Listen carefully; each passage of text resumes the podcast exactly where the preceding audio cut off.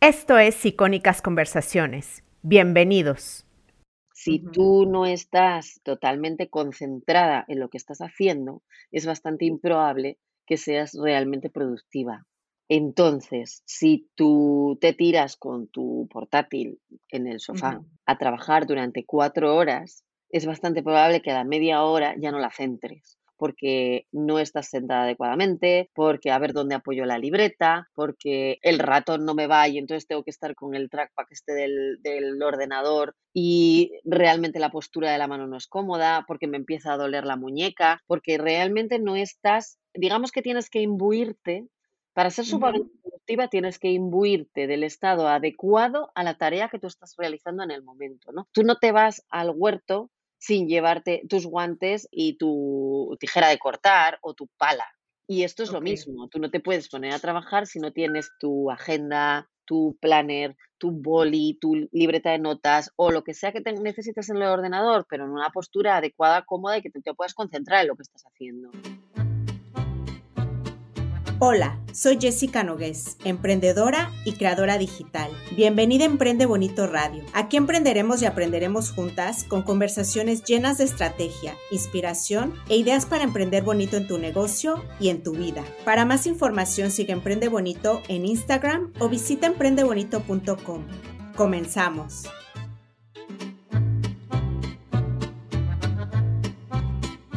Este es el primer episodio que grabo con alguien que he conocido en Clubhouse. Mar Vidal es interiorista, organizadora profesional, coach de productividad, youtuber, colega podcaster. De hecho, en su podcast Decoración y Orden con Mar Vidal, te dice tips de decoración y orden de la vivienda. Mar, cuando vi tu biografía leí interiorista y productividad y entonces pensé, yo necesito amar en mi vida. Muchas gracias por estar aquí. Gracias a ti por invitarme. Es un súper honor estar aquí contigo. Gracias. Leí también que te autodenominas como una mamá malabarista y multipotencial. ¿Por qué? Sí, a ver, em, la parte de multipotencial es porque lo soy. Hago, digamos que hago muchas cosas y mi curva de aprendizaje es más rápida que la media.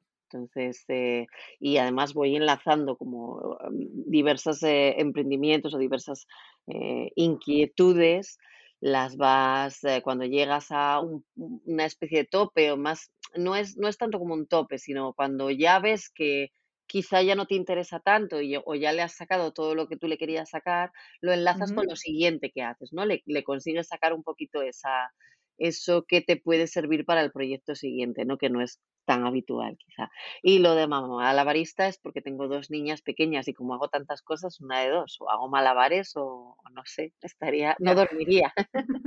es decir, que duermo siete horas, ¿eh? estoy muy contenta. ya, ¿qué edad tienen? Tienen cinco años la mayor y dos y medio la pequeña ahora mismo. Ah, están pequeñas todavía. Mm, sí, sí, son pequeñitas. Ya. Acabas de publicar un episodio, creo que el día de ayer o hace poquito, en el que hablabas de espacios de trabajo. En ese episodio decías que hay una diferencia entre espacio de trabajo y despacho. No sé si puedas aclararme la diferencia.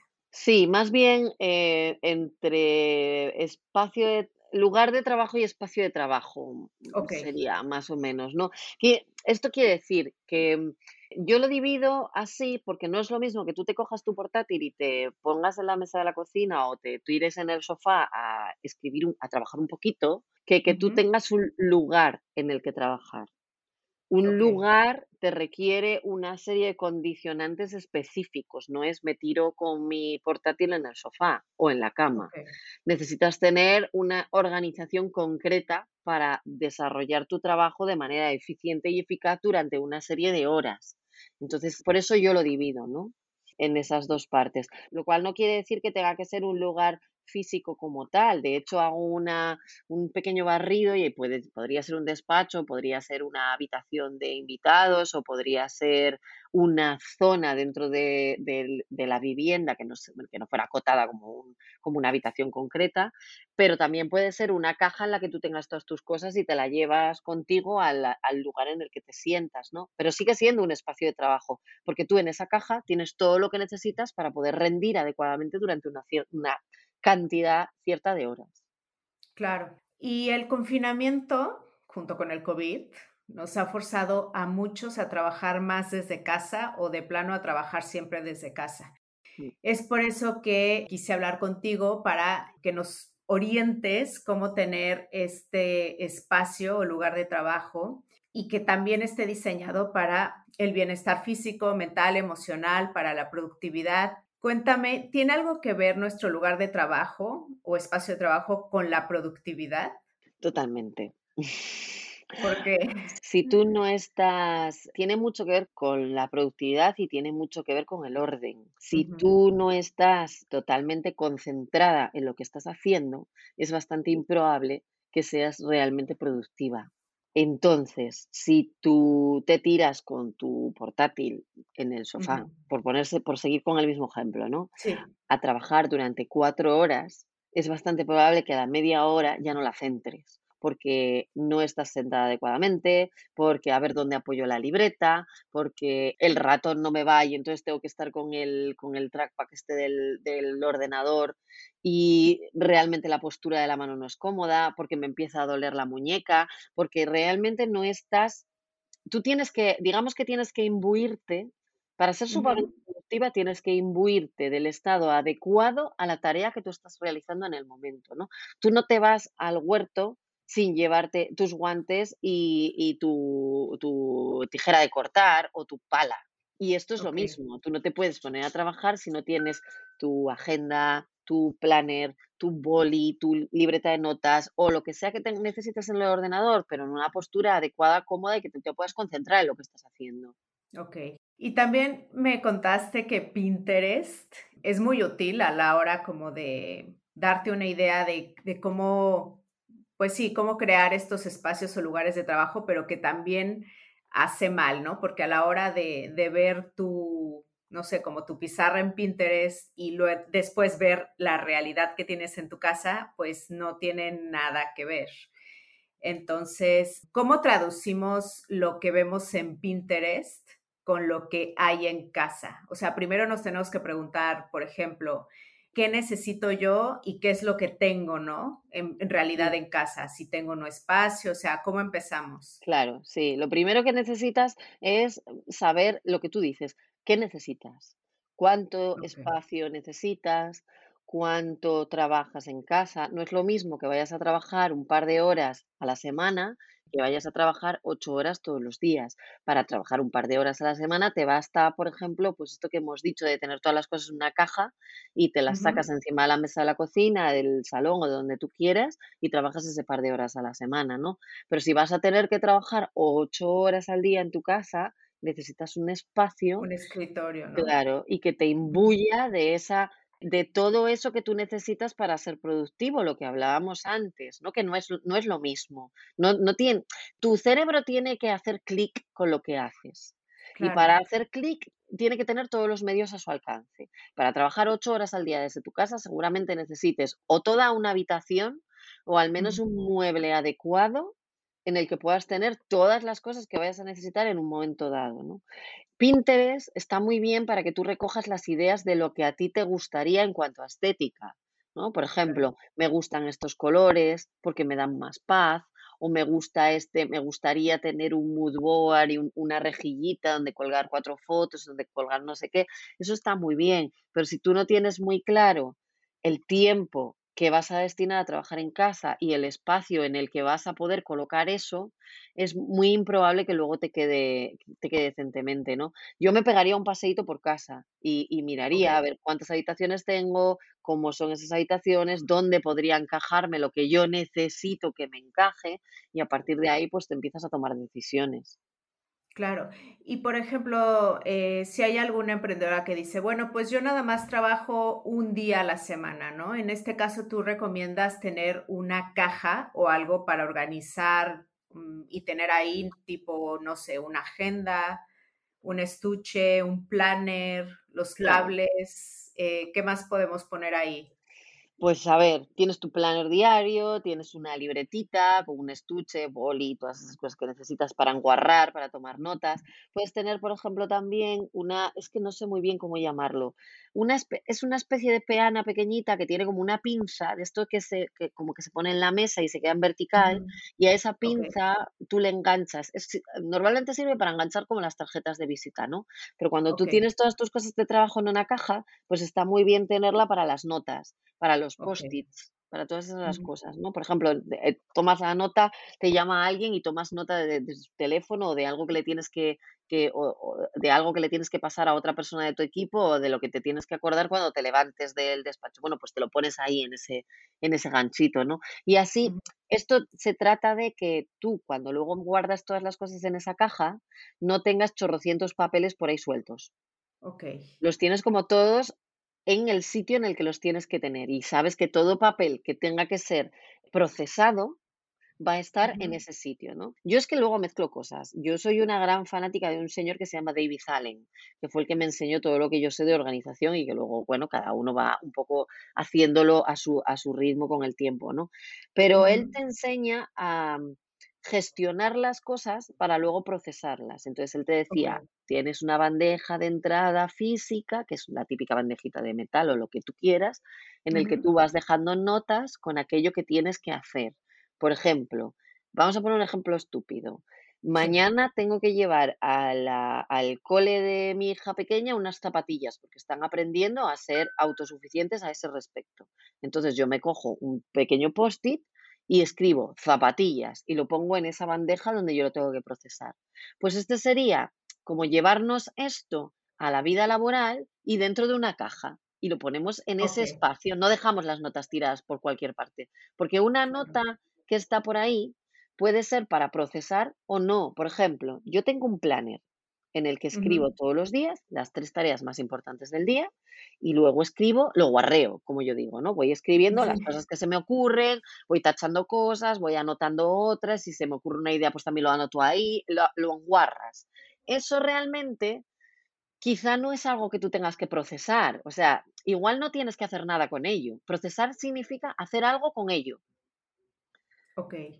Entonces, es diferente lo que yo enguarro en ese planner a algo que tenga que procesar. Por eso lo pongo en un lugar aparte. Ok. También hablaste de un cubo de time blocking. La verdad es que no sé qué es, pero suena muy interesante. ¿Qué es? Pues mira, lo tengo aquí. Yo utilizo una técnica de, para ser más productiva que se llama time blocking, que significa básicamente es hacerte bloques de tiempo con un calendario y algo que te pite, una especie de cronómetro o algo así, en el que tú dedicas el tiempo que te dice, que, eh, que tú estimes oportuno a realizar esa tarea. Esto está muy bien porque te sirve para ser mucho más productivo a la larga porque tu cerebro se concentra antes en la tarea que tiene que hacer. Al ser multipotencial hago muchas cosas diferentes. Entonces, para que mi cerebro no se disperse, utilizo este sistema, que es, yo creo que es el que usamos prácticamente todos los multipotenciales porque es muy bueno para eso. Tu cerebro aprende que cuando tú le pones el tiempo, tienes tiempo para realizar esa tarea y que cuando el tiempo pita, tú ya no tienes tiempo para ella. Entonces, cada vez vas haciéndolo más rápido. Incluso consigues hacerlo antes del tiempo. Es como que te haces más, más efectiva, ¿no? Lo usas con un calendario en el que tú vas marcando las tareas, por ejemplo, como el calendario del cole de toda la vida, que de 10 a 11 teníamos inglés y de 11 a 12 teníamos matemáticas. Ok. Y nosotros éramos capaces de ir a inglés y ir a matemáticas, y cuando estábamos en inglés, centrarnos en el inglés, y cuando pasábamos a matemáticas, centrarnos en matemáticas. No necesitábamos un rato largo para centrar nuestro cerebro a una tarea diferente, si, te das cuenta. Que es algo que cuando empiezas a trabajar, eso se pierde. Y te dispersas y tardas más en centrarte, cuando realmente tú en el cole, una de las pequeñas y únicas cosas que te enseñaban era esa, era algo muy bueno, ¿no? Te hacían time blocking ahí. Entonces, yo utilizo el calendario de Google que es en el que me marco los tiempos, los bloques de, eh, de cosas que hacer, y luego tengo un cubo físico. Es como un cronómetro de cocina de los de eh, marcarle lo que tarda la olla en acabar de cocer lo que sea, pues es algo así. Lo que pasa es que es un cubo. Tiene un cero arriba, tiene un, programador y tiene luego grupos. Tiene 5 minutos, 15 minutos, 30 minutos y 60 minutos. Entonces, según el tipo de bloque de tiempo que tú uses, lo que haces es plus, giras el bloque y hace pipi y ya directamente se pone a hacer una cuenta atrás y cuando acaba el tiempo se pone a pitar que no te oyes ni pensar. Ya, ok. Y este cubo se puede encontrar en Amazon fácil, ¿no? Sí, esto lo encuentras en Amazon. Y si no, en mi Picker está, porque yo lo tengo enganchado todo en Picker y en la, y en la cuenta de Amazon. Y si no, en eh, hay un, yo tengo un vídeo en YouTube en el que hablo de time blocking y ahí yo creo que está también el enlace al cubo de tiempo. Ok. Y luego en las historias de Instagram pregunté a las emprendedoras así como que, mm, ¿qué querrías mejorar de tu espacio de trabajo? Y muchas dijeron que no tenían propiamente una habitación hmm. como para hacer su espacio de trabajo. Muchas veces tenían que tener el espacio de trabajo compartido, no sé, con una habitación de cama o con la habitación de los niños o con lo que sea, ¿no? Entonces, vamos a centrarnos un poco en cómo crear un espacio de trabajo o lugar de trabajo, obviamente teniendo un escritorio, pero que sea bonito y, que, no sé, no ocupe tanto, ¿no? Porque... Te digo, eh, muchas de nosotras pues no tenemos el, el espacio propiamente en casa.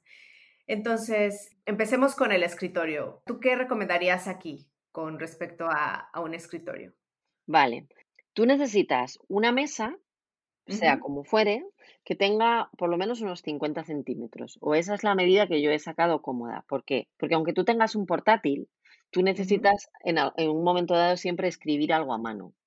Entonces, tener que apartar el portátil a la izquierda o a la derecha para poder escribir es un rollo. Lo mejor es echarlo un poco para adelante. Entonces, cogiendo que echas el portátil un poco para adelante y que para tener espacio bien para escribir cómoda y que no te moleste ni en el codo ni en la mano, pues con un tablón de unos 50 centímetros sería perfecto, pero no menos. Menos es demasiado poco. Entonces, esos microescritorios que vemos que tienen como 30 centímetros, para dos horas de trabajo igual nos valen, pero ya te digo yo que para seis horas al día no te valen. Sí, no. No, no, imposible.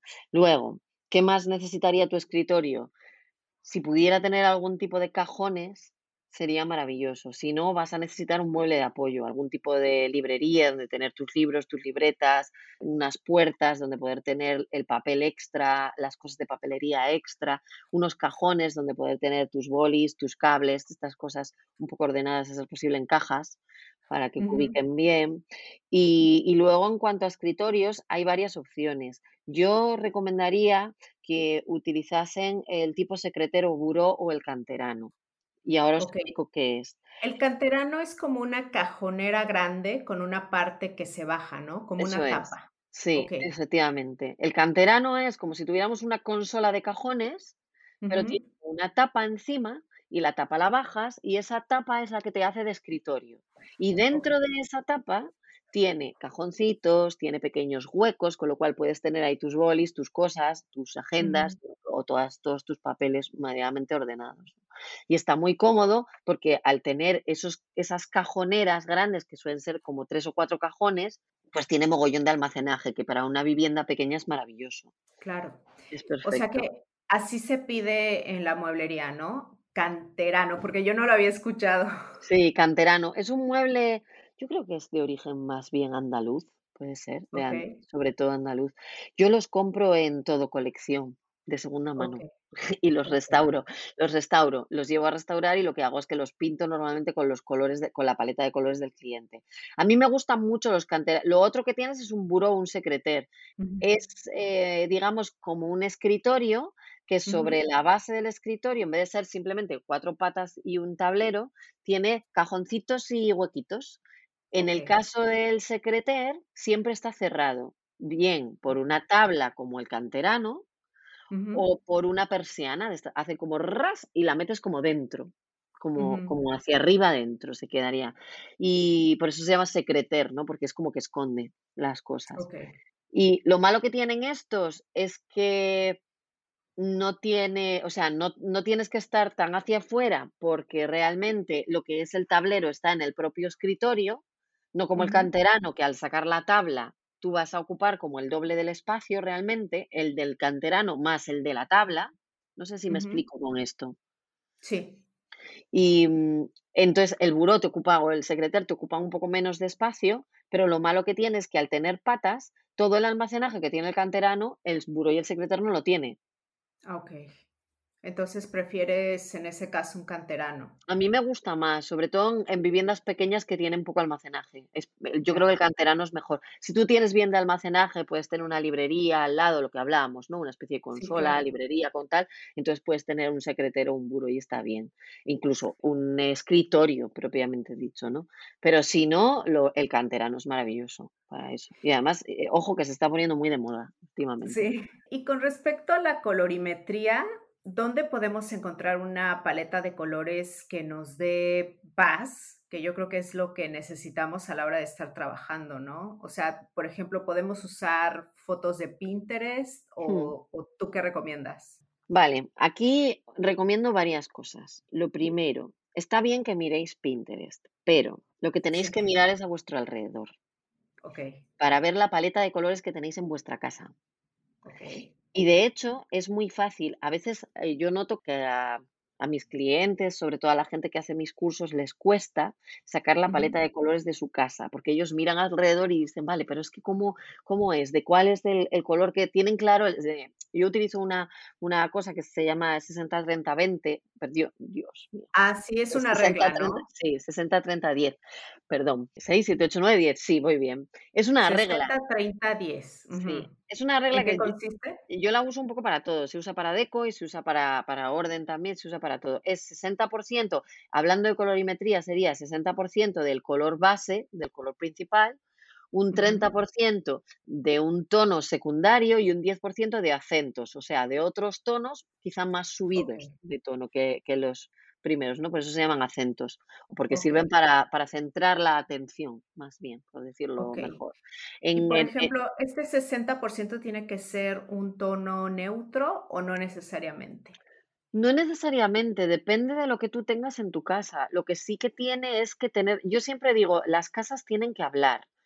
¿Esto qué quiere decir? Que el hall tiene que tener algo en común con el salón, y el salón tiene que tener algo en común con la cocina, y ello tiene que tener algo en común con los pasillos. Igual puedes hacer algo un poco diferente en las habitaciones, pero aún así toda la vivienda tiene que hablar entre ella.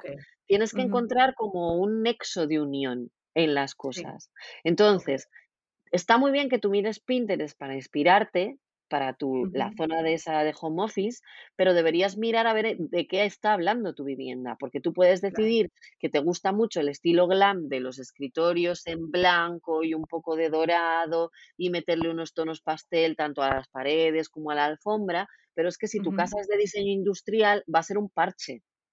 ya, Entonces, vas a tener que meterte a algo que sean más muebles, yo qué sé, pues más industriales, más más, Ujú, eh, mid-century o más con mm, más coloniales, de colores un poco más oscuros, ¿no? Si tu casa es muy escandinava, pues igual sí que puedes tirar hacia un poco Escandinava es como minimalista. Mm, no exactamente. Escandinavo es un estilo que viene de los países nórdicos y que es verdad que ha bebido mucho del minimalismo, pero lo han llevado a su, a su terreno, ¿no? Utilizando las maderas que ellos tenían allí, que son maderas muy claras de color, y utilizando colores de la naturaleza, pero metiéndole tonos azules, tonos verdes, mm, eh, un poco más, quizá un pelín más subidos, a veces incluso, y utilizando muchísimo blanco porque ellos no tienen luz. Realmente un minimalismo es simplemente un diseño que carece de todo lo que no es necesario, pero no tiene por qué ser un escandinavo a priori. Mm, Y el glam, por ejemplo, es un estilo romántico. O sea, si yo me meto a Pinterest y pongo glam, me va vas a a salir algo como romántico, ¿no? Más, eh, no sé, mm, ¿femenino o no? fe digamos femenino, mm, femenino chic, no sabría cómo cómo expresarlo. Te van a salir lámparas de araña, te van a salir tonos dorados, tonos mm, plateados, te van a salir cosas blancas, seguramente te saldrán alfombras o cosas que, que están encima de las sillas como con pelo largo y blanquitas, mucho blanco, mucho brillo, que te pueden salir colores pastel, rosas subidos, eh, o empolvados más bien, te pueden salir colores como el mint, ese tipo de tonos así empolvaditos, azules, empolvaditos, pero sobre todo yo creo que tirarán más a rosas y blancos y luego dorados y plateados. Ok. Y bueno, me gustaría hablar contigo un poco de la luz, ¿no? Es súper importante la luz a la hora de trabajar y, por ejemplo, te escuché decir que la pared tiene que reflejar la luz. ¿Qué me podrías decir en temas de luminosidad en un espacio lugar de trabajo? Mm, ¿Me escuchaste eso? Yo creo que porque hablaba de, que si tienes los muebles muy oscuros, la luz te la va a comer el mueble. Eh, digamos que la, luz se divide en, luminosidad y oscuridad. Todo lo que tienda a blanco tiene más luminosidad y todo lo que tienda a negro tiene más oscuridad. ¿Qué pasa? Que las cosas oscuras lo que hacen con la luz es que se la zampan. se la, comen. Eso es. Y lo que hacen las cosas claras es que la rebotan, la reflejan. Si tenemos un espacio que es súper, súper, súper, súper oscuro, pues es mejor que vayamos a tonos muy, muy, muy, muy claros que nos reflejen la luz. Y si encima podemos meterles algo de brillo, meterles unas lacas, mejor, porque todavía va a rebotar mucho más la luz. Si tenemos un espacio con mogollón de luz en el que además queremos trabajar, por ejemplo, imaginámonos que estamos ubicando nuestro escritorio cerca de una ventana para tener luz. Pero resulta que es una ventana, claro, pero resulta que es una ventana que da a sur, o sea, que tienes más luz de la cuenta y al final acabas teniendo que poner unos estores muy oscuros o incluso bajar la persiana, porque, casi, porque, te da tanta luz que es que te molesta incluso. Pues ahí sí que es interesante quizá que busques muebles de estilo más industrial o más colonial, de maderas más oscuras, para que esa luz se la coma un poquito.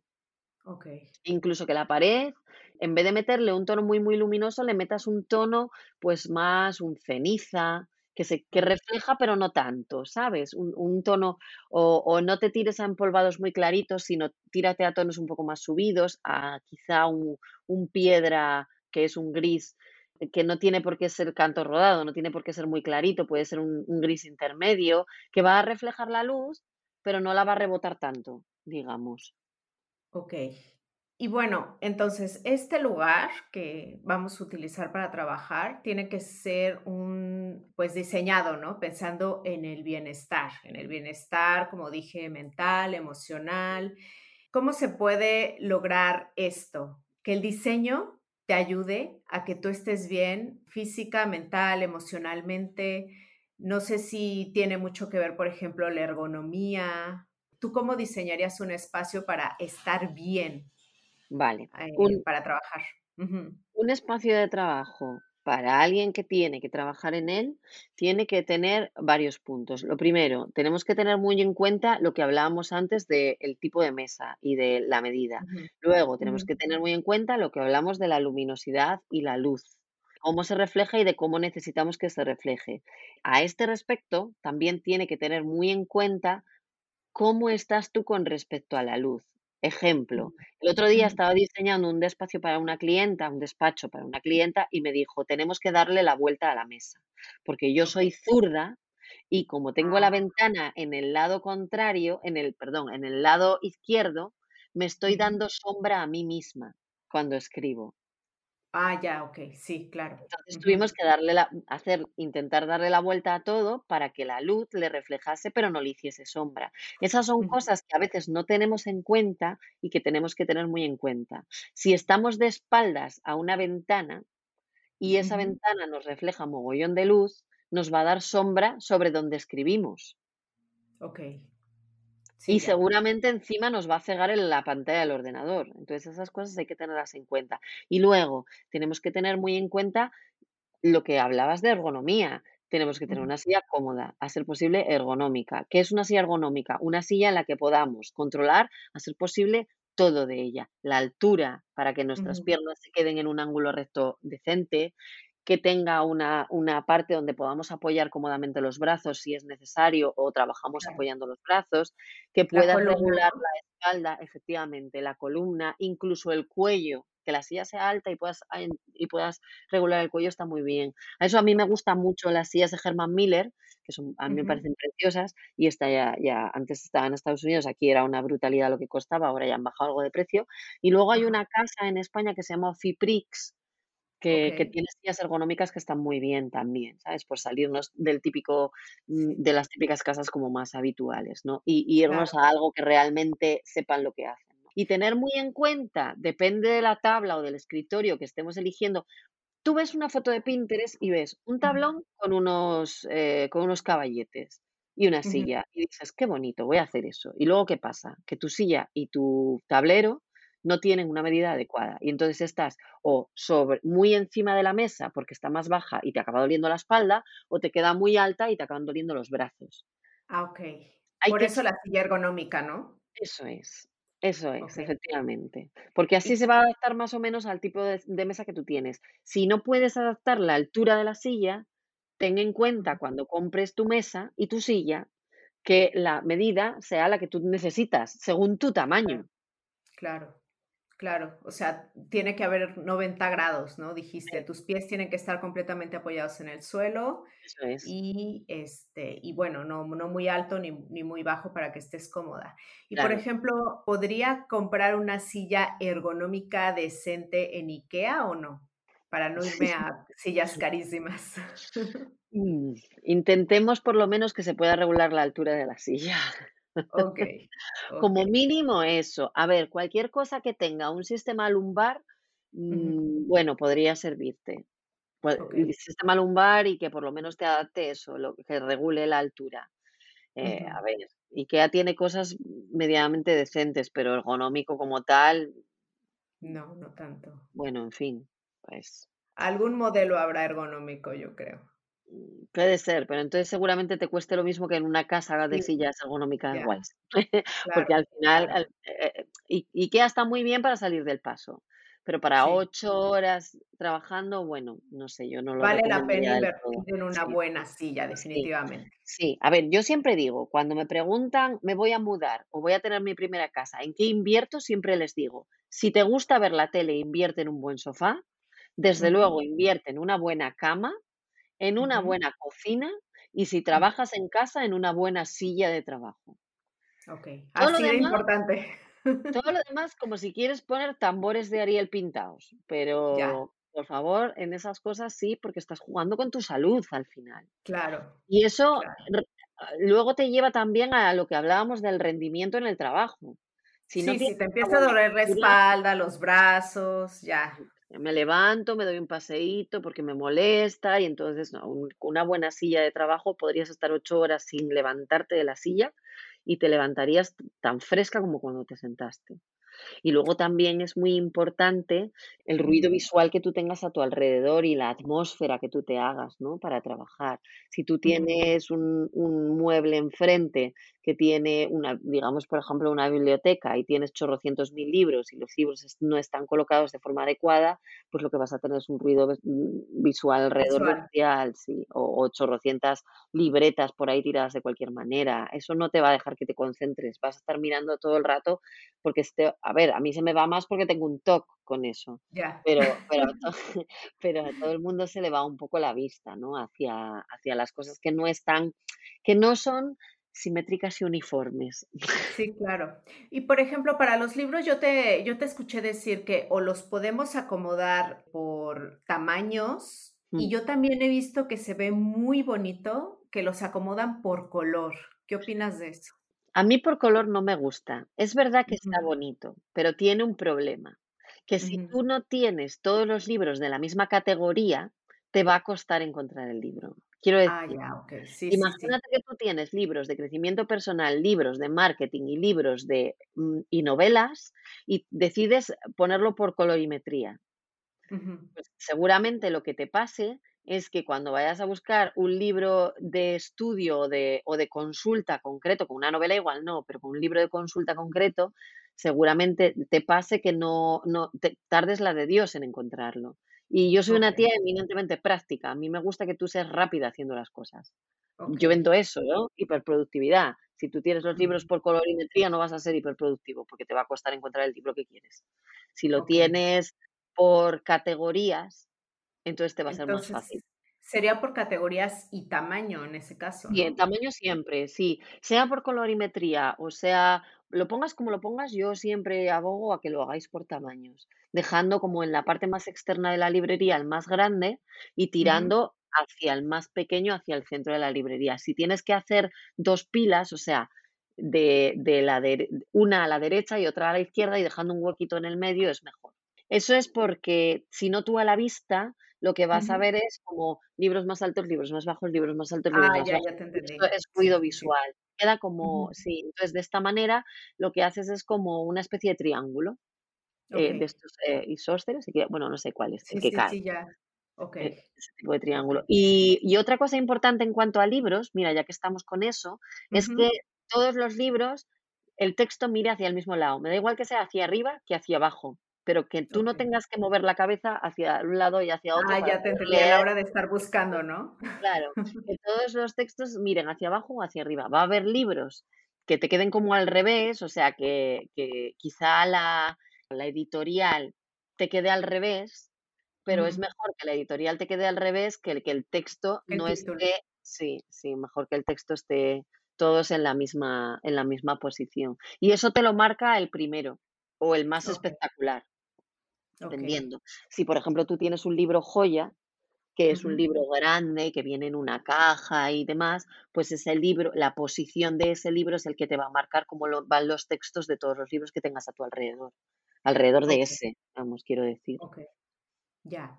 Y también las, las emprendedoras me dijeron que querían consejos para hacer su espacio de trabajo como más de ellas, personalizarlo. ¿Cómo le hago o qué detalles puedo poner para hacerlo mío, que se vea bonito, personal, no sé, alguna planta? o- no, ¿Tú qué recomiendas?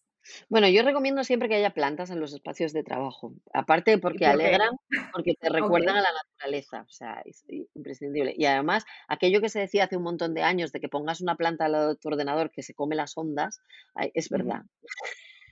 Es cierto, pon un cactus en tu vida Aunque sea una pequeñita. Sí, sí, cualquier, cualquier tipo de planta. Una crasa va muy bien o un cactus. Una crasa es, por ejemplo, una aloe vera, es una planta crasa. Ah, ya. Ese Sí, yo, yo acabo de comprar una suculenta, no sé si las Sí, conoces. sí, sí, sí, sí, pues. Cualquier planta de esas está muy bien, o un cactus también está muy bien. Y, y luego, una manera de hacer muy tuyo el espacio de trabajo es poniendo un panel de inspiración, porque eso es, Ok. muy- o sea, no hay Que nada más un mood board. eso es, no hay nada más tuyo Ujú. que el mood, el mood board de tu año, por ejemplo. Ah, ok. Ok, Es del año, que ahorita ya sería 2021, que estaría sí, genial, ¿no? claro, Tenerlo para todo el año. claro, sí, es y tú, por ejemplo, ¿qué pones en este mood board que tienes? Yo he- ay, hice un podcast, creo, sobre esto hace un par de semanas. Yo en ese, en ese mood board, le- yo lo divido en cuatro partes. Lo divido en la parte personal, en la parte familiar, en la parte profesional y yo en la parte social. Y yo lo hago así porque eh, como soy un poco ermitaña, pues necesito em, como pincharme un poco en esa parte social, de tener más relación con más gente, hablar con más gente, salir de mi cueva y ver a gente que me cuesta. Entonces yo le hago como mucho hincapié a eso, ¿no? Pero cada uno puede hacerlo un poco en esa parte que más cojea, que es, que es lo puede ser, puedo meter yo, por ejemplo, viajes, ¿no? En cuanto salga de la pandemia, como para inspirarme. Sí, bueno, ahí le puedes poner lo que quieras. Bueno, yo, por ejemplo, los viajes lo meto en la parte familiar, porque siempre Ah, ya, nos gusta ok. hacerlo juntos. Entonces, sería como más, imagínate que tú tienes un hándicap con la parte económica, porque te cuesta, porque eres Ok. manirrota o porque quieres ahorrar una cierta cantidad de dinero, por lo que sea. Pues eh, que tu mood board tenga una parte como muy especial con eso, ¿no? Que quieres conseguir. Y luego, aparte, pues todas las cosas que tú quieras para tu negocio o para tu, o para tu vida personal, ¿no? Con imágenes. Yo que soy una, una persona muy lingüística, tengo, tengo una parte de altas capacidades lingüísticas, sí, yo necesito, yo lo an- anclo las cosas con palabras. Entonces yo me Ah, pongo, me pongo palabras en grande. Y, y ¿Y, eso me ancla más que, que todavía que las imágenes, que también. Mm. y como qué palabra pones tú? Puedes poner, por ejemplo, aprovechando que estamos, al menos ahora que lo estamos grabando, a principios de año, poner las palabras foco de este año, o las, otros lo llaman palabras ancla del año. Es o una o varias palabras que te anclan a lo que tú quieres conseguir a lo largo del año, ¿no? Por ejemplo, yo este año tengo abundancia y crecimiento. Y Yo siempre pondría una paz mental. Paz mental. ¿Paz mental en todos los aspectos de tu vida? Sí, sí. Es que después del está bien. 2020 yo yo quiero enfocarme en estar tranquila. Vale, sí. Paz mental, tranquilidad. Yo pondría tranquilidad más que paz mental, porque paz mental me lleva a pensar tantas cosas que al final yo creo que me diluiría un poco. Mm. No no focaría tanto. Necesitas una palabra que te foque mucho, o sea, que cuando tú la veas digas, vale, por ejemplo, yo ahora mismo estoy en un momento en el que tengo 10 proyectos de interiorismo abiertos a la vez, y más o menos están todos en el mismo punto. Y es verdad que en el estudio somos 4, pero estamos ahora mismo tenemos un cuello de botella bastante importante. Entonces, eh, el otro día en el en un vis a vis que hice salió esto y de lo denominamos la bola. Es como, tengo una bola que tengo que desenmarañar. Entonces, yo tengo una pizarra aquí y he puesto en gigante la bola. Y yo cada vez que veo la bola, sé que en lo que me tengo que centrar es en desmadejar y sacar adelante todos estos proyectos que tengo abiertos a día de hoy. Es eso para lo que te sirve una una palabra foco. Okey. Normalmente las utilizamos anuales, pero tú también las puedes utilizar para ese mes o para ese Ya. Mom ¿sabes? Para eso que tú necesitas Sí. en este momento. Y esa te la pones en tu mood board y eso ya te lleva, ¿no? Y si encima tienes esas imágenes de inspiración o incluso, ¿sabes lo que ten? Yo tengo, por ejemplo, tengo una foto Ujú. aquí de una arquitecta a la que admiro muchísimo y la tengo aquí porque yo es a lo que me quiero parecer, entonces la tengo ahí, Ya. la la visualizo. O en el futuro me gustaría tener una silla concreta de Almoneda, porque soy acumuladora insensata de sillas, y hay una concreta que quiero y entonces la tengo, la me la he recortado en una revista y la tengo ahí pegada, y es como cada vez que la veo es como, ay, al final conseguiré esta silla tan maravillosa. Y como que eso te hace mucho ser como tu espacio y y muy tú. Claro. ¿Y tú qué opinas con respecto a esto? ¿Lo barato sale caro en el diseño o se puede sacrificar un poco de de economía, digamos? O sea, ¿podemos irnos hacia cosas baratas o crees que eso sale caro al final? Yo creo que, que en la mezcla está el resultado positivo.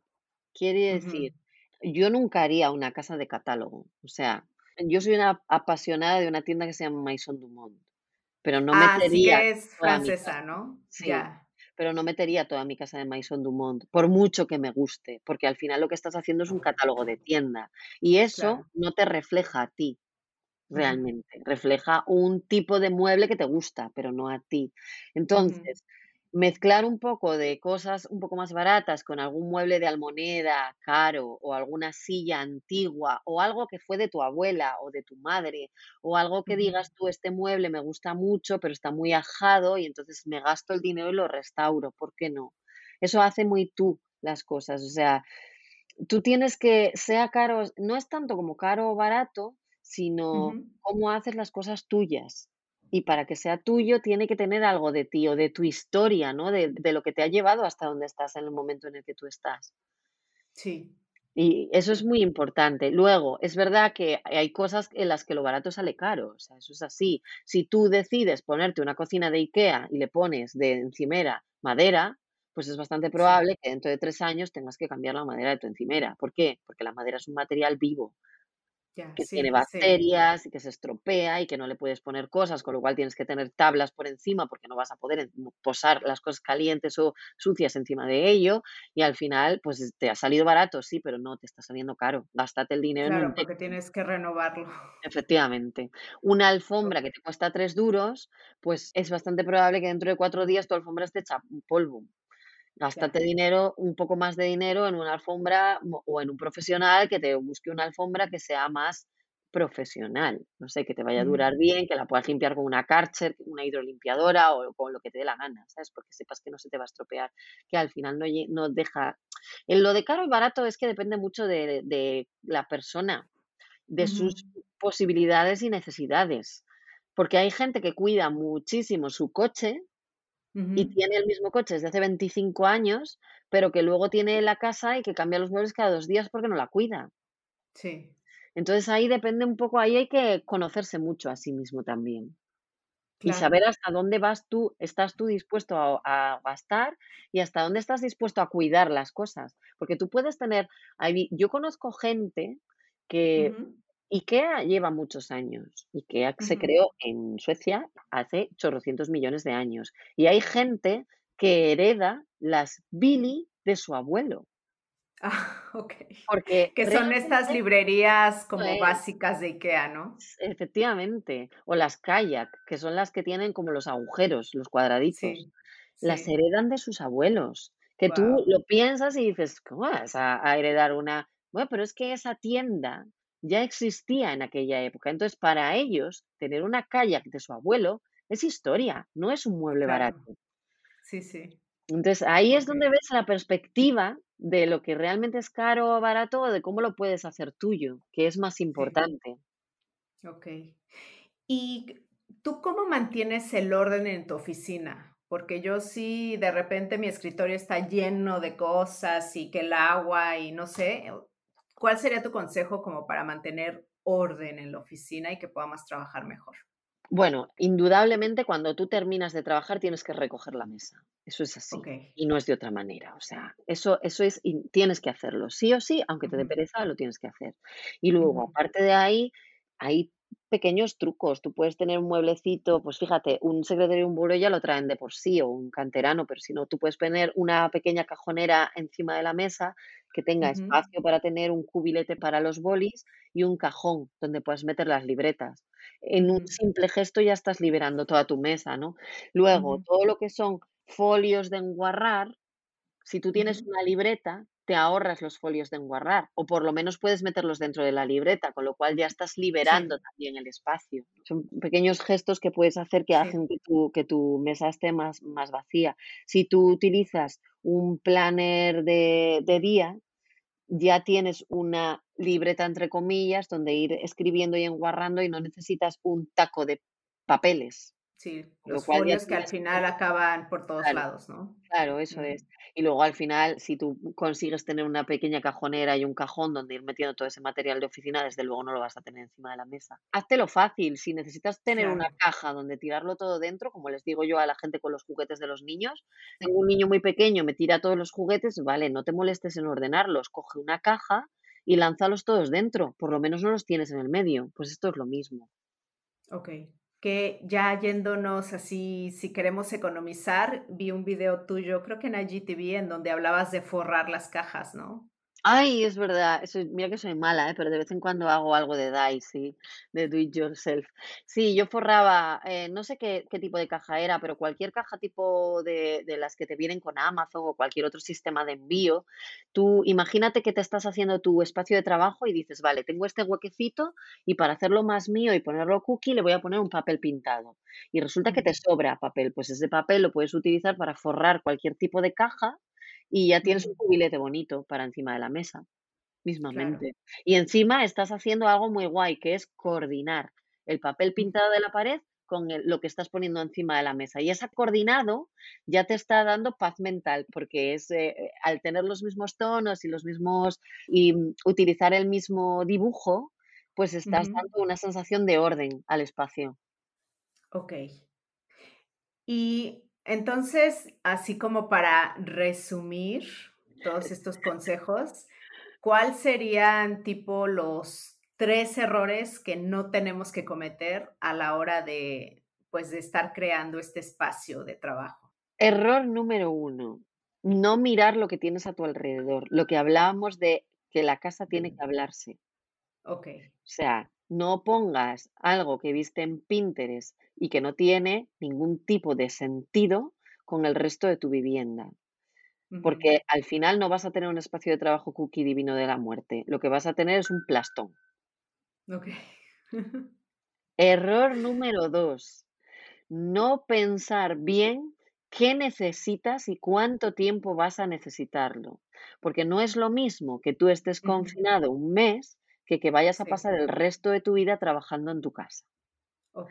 Y no es lo mismo que tú necesites muy poquito espacio porque solo trabajas con un portátil y una libretita, que que tú tengas, como yo, 25 muestras de mármol, chorrocientas carpetas, eh, 20 perchas de telas, eh, las alfombras. Y espacio para el podcast, además, ¿no? Porque son micros, este, no sé qué más utilices. Sí. Claro, efectivamente. La mesita, el micro. Yo que, bueno, en mi caso, encima, al ser multipotencial y tener tantas cosas, es aún más. O la bolsa de la cámara, porque yo hago además fotos de interiorismo y fotos de, de, de, macro naturaleza y cosas. Todo eso requiere un espacio. Si yo no tengo pensado todo, o sea, hazte un inventario de todo lo que necesitas y todo lo que quieres para poder meterlo en, el lugar, en un lugar adecuado y no tenerlo todo por ahí tirado. ¿Y, qué otro error podríamos decir? Aparte de toda esa parte de ergonomía y del espacio. No sé, algo de la luz, yo qué sé. Ah, pues mira, esa es muy buena, Jessie, esa es muy buena, efectivamente.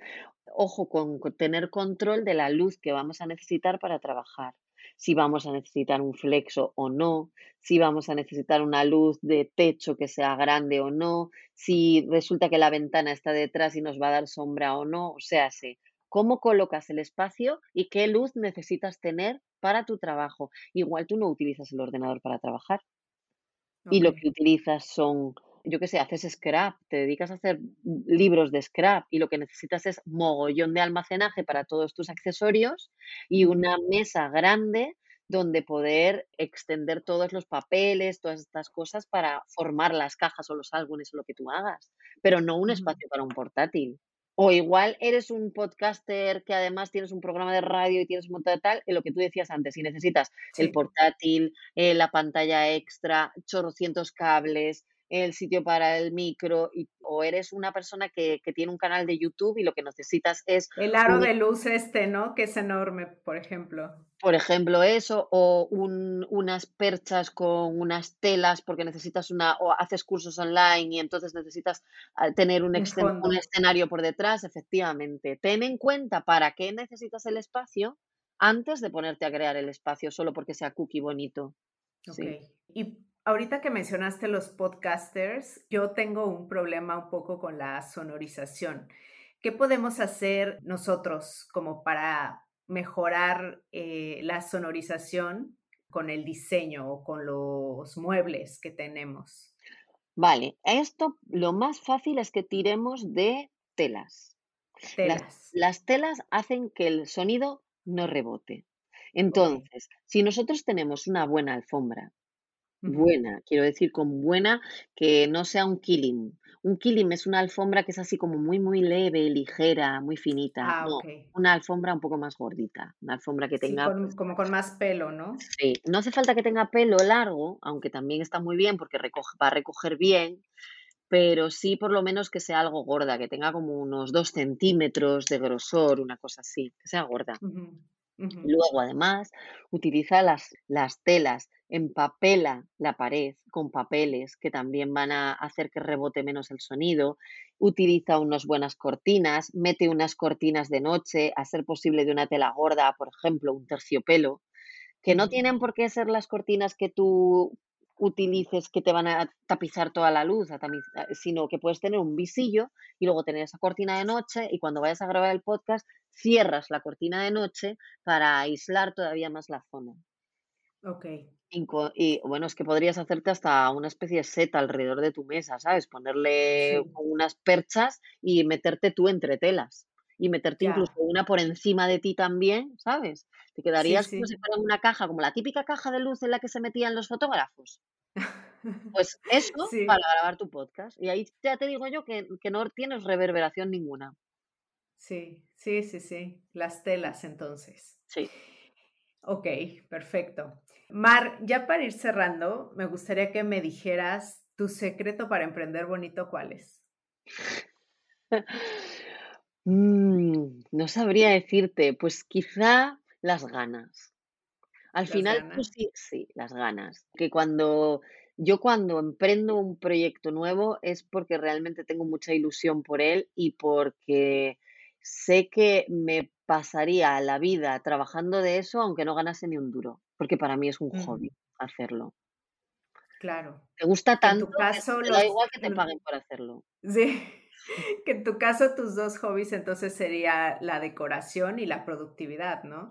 Sí. qué sería? Sí, sí, sí. Bueno, es más, porque ya y también tengo una finca de arándanos que vendemos com como Aranda Norte y a mí me ¿En encanta. serio? Sí, sí, sí, tenemos aquí tenemos un montón de arándanos. vamos a tener, de hecho, ahora mismo tenemos arándanos y manzanos, pero los manzanos son de sidra, y vamos a empezar a meter ya moras y aguacate. El aguacate hasta dentro de 2 años nada, pero pero las moras yo creo que este a finales de este año igual ya las tenemos para comercializar también.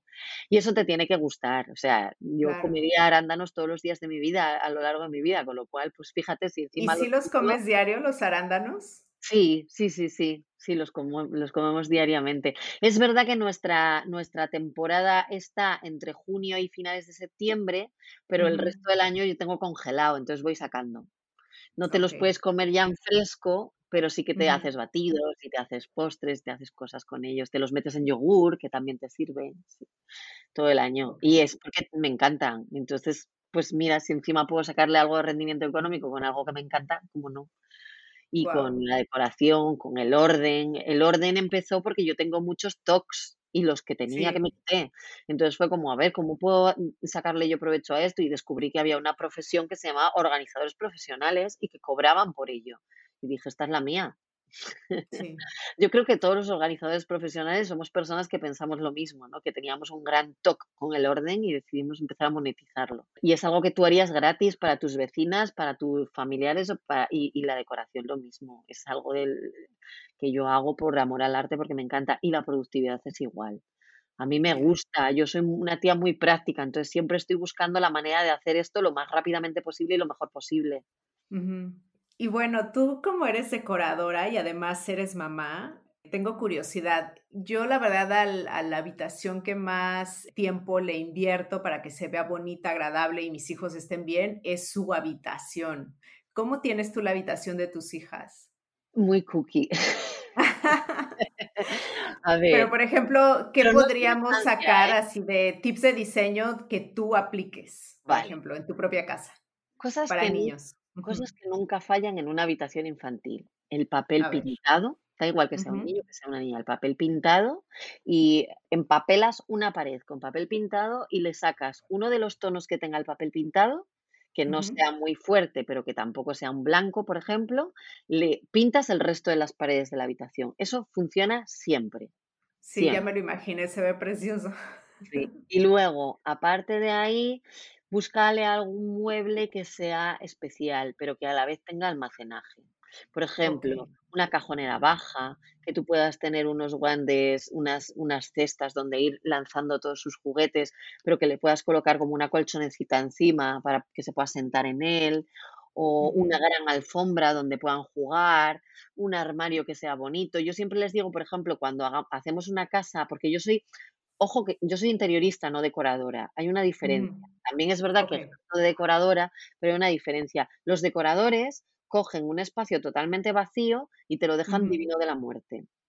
Un interiorista te tira tabiques, te hace una cocina, te reforma un baño, Ah, toca lo que es la estructura de las cosas Sí, también, sí. estructura interna, digamos. Esa es es como la diferencia, ¿no? También te hace todo lo demás, también te amuebla, pero podría hacerte la obra, ponerte 4 muebles que sean como fijos y de ahí marcharse a otro sitio y no acabar, no hacerte la decoración, ¿no? Eso podría también. Que yo siempre les digo cuando cuando hago una obra desde cero y empezamos con todo lo que es armarios empotrados, yo siempre les digo a mis clientes que si tienen niños muy pequeños y estamos justos en presupuesto, que no inviertan ahora en el armario empotrado de la habitación infantil, que se compren un ar un armarito cookie, bonito, que son muy baratinos, los hay por ciento y algo, 200 euros, 300 euros, divinos de la muerte, y cuando llegue el momento que ya sean más mayores, ya invertirán en hacer el empotrado. Porque los empotrados cuestan bastante dinero y están hechos para adultos. Si lo haces para niños es un tiro en el pie porque vas a tener que volver a invertir en arreglarlo. Entonces, sí. primeras, haces una habitación mucho más bonita con un armarito cookie que realmente te va a costar poco dinero y que ya veremos luego lo que hacemos con él, porque siempre se puede vender en en Wallapop o en Mil Anuncios o en donde sea, o te lo puedes llevar al garaje y utilizarlo para las herramientas o yo qué sé, siempre siempre hay opciones con él, ¿no? Y y te gastas menos dinero y y te queda la habitación muchísimo más bonita. Ya. Okey, me encanta. ¿Y para los juguetes, para acomodar los juguetes, alguna recomendación? Para los juguetes, cajas.